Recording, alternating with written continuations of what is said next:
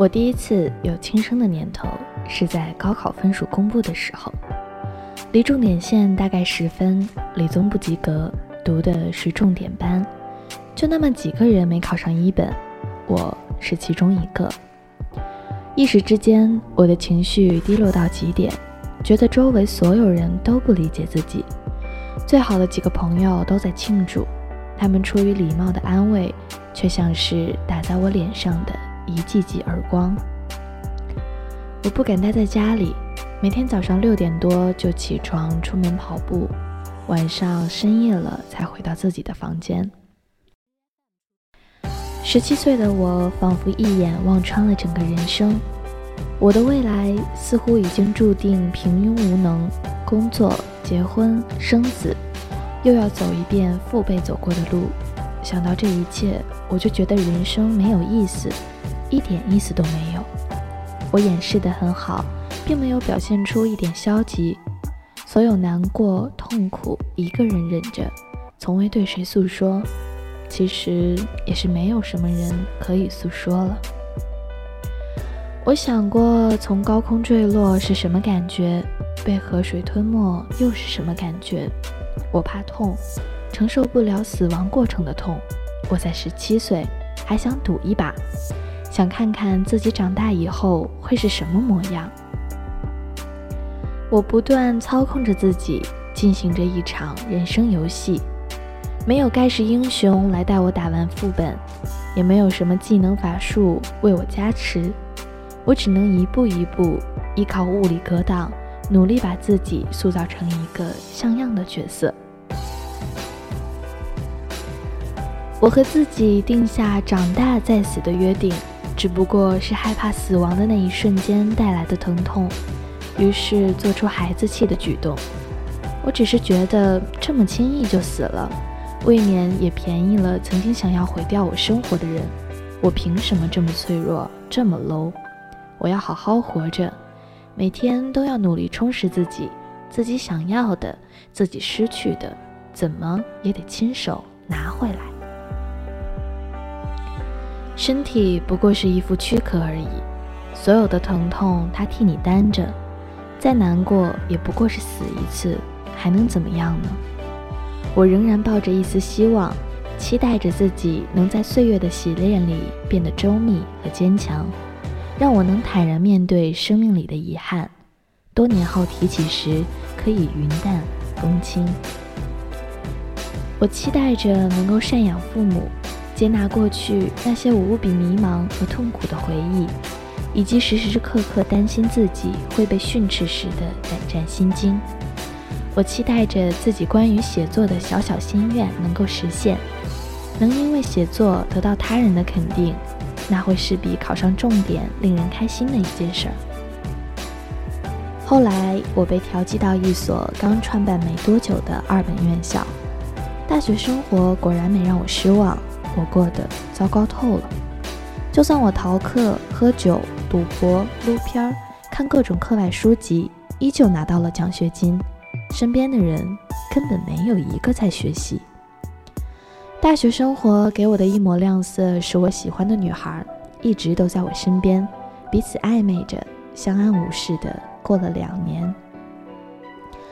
可是她突然有了男朋友，而且是我最好的兄弟。我彻底崩盘了，一下子失去了两个人。在那之前的一两个月里，我们的关系其实已经更进一步了，只是我仍然像过去一样没有任何行动，只是在等着，等待着最好的、最适合在一起的契机。小心翼翼地等了很久，他选择了别人。班级组织外出游玩，有一个环节是班队告白。我眼睁睁看着他亲吻了她。晚上聚会，他们一起给我敬酒。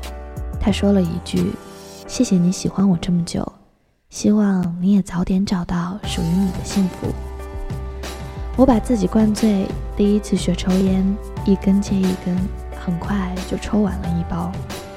回到宿舍后，我开始发烧，全身虚脱乏力。一开始只是不想吃东西。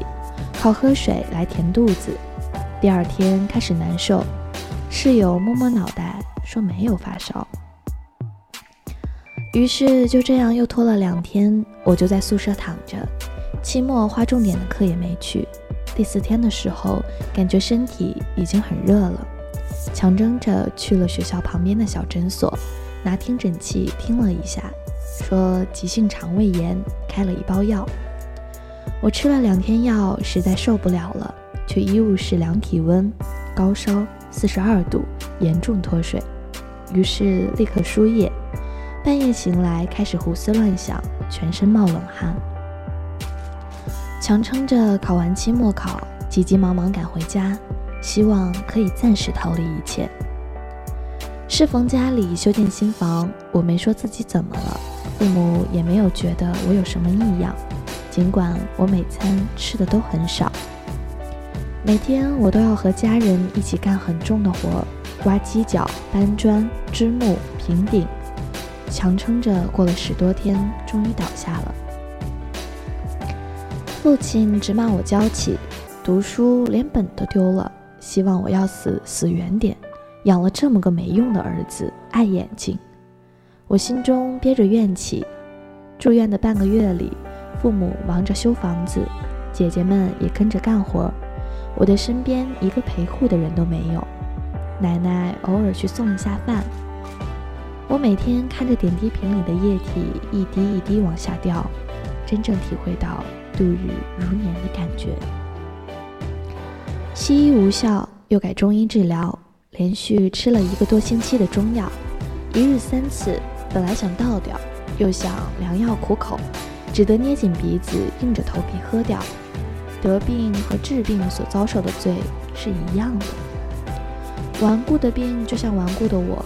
中医也无效，家人也没什么耐心了，我只得装的已经好了，可是不争气的身体却极度昏厥，病急乱投医的情况下，又进行针灸治疗，针灸更是折磨，腹部扎满针眼，扎一次肉皮要停上一两天，皮不疼了，又得进行下一次的扎针。我带了几包中药回学校。其实根本没地方熬，索性就丢了。一天只敢吃一顿饭，只能吃很少的量。看到喜欢的人和自己的兄弟走在一起，胃就会绞痛，连着心脏，连着手指甲。除了吃不下饭，我开始失眠，每晚挣扎到凌晨四五点才能勉强入睡。第二天室友只要有一点响动，就会被吵醒。白天的时候无精打采，会产生幻觉，伴发着神经性头痛。如此往复，半个学期过去了，我再次萌生了死了一了百了的念头。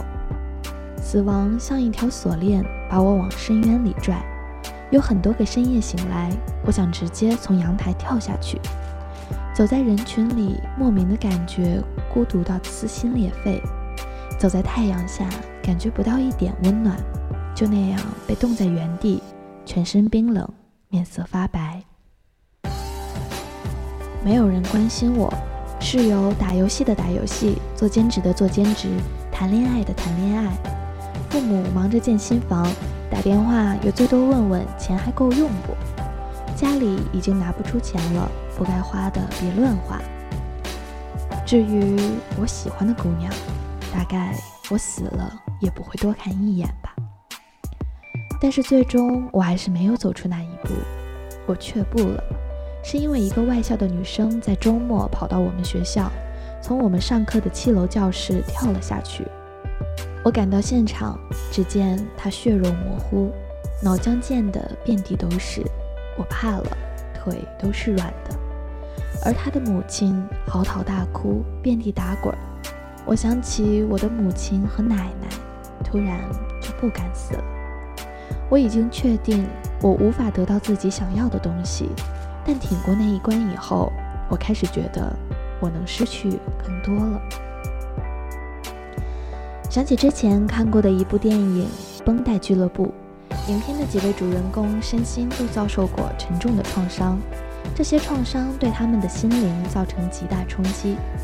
女主阿笑利用男主迪诺教给她的绷带治愈法，抚平了内心的伤口，接着又用同样的方法安抚好他的好朋友们。自此，几人建立起绷带俱乐部，为所有伤痛的人进行治愈。故事很假，蕴含的大道理也被很多人嗤之以鼻。但是那些道理，却也正是被很多人丢弃的执念。如果有一种死法可以不连累别人，我早就死了。可是我还有家人，不忍心让白发人送黑发人。虽然一直被呵斥、被责骂，但是我死了，他们一定会很伤心。我丢掉了人类最原始的欲望：不吃饭、不喝水、不出门。一个人跑到宿舍楼的顶层，每天至少有两次跳下去的想法。可是我又不想死的那么难看。这么多年来，我虽然不算特别努力，可是也并不堕落。如果我死了，之前所做的一切通通都白瞎。早知如此，就应该一开始就抽烟、喝酒、打架、上网、谈恋爱，做最叛逆的事情。死了，大概也没什么遗憾。我把放在柜子里的衣服翻出来，洗了又洗，还是穿完再死。我答应拿到奖学金就给奶奶买一部手机，还是买完再死。我都还没有谈过恋爱，还是个纯情的少年，还是爱过后再死。我给自己列了一堆理由，告诉自己不要死。或许只是因为找不到一种方式可以不伤害家人。我也濒危动物。世界上就这一个我。海子有一句诗是这样写的：“你来人间一趟，你要看看太阳，和你的心上人一起走在街上。”我失去了我的心上人，处在黑暗里。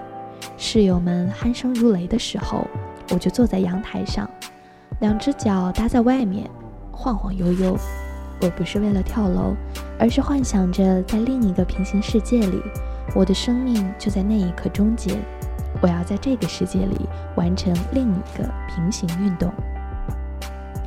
在我人生最灰暗的那段日子里，我还 too young。Sometimes naive 我通过写作一个字一个字把自己从黑暗里救了回来。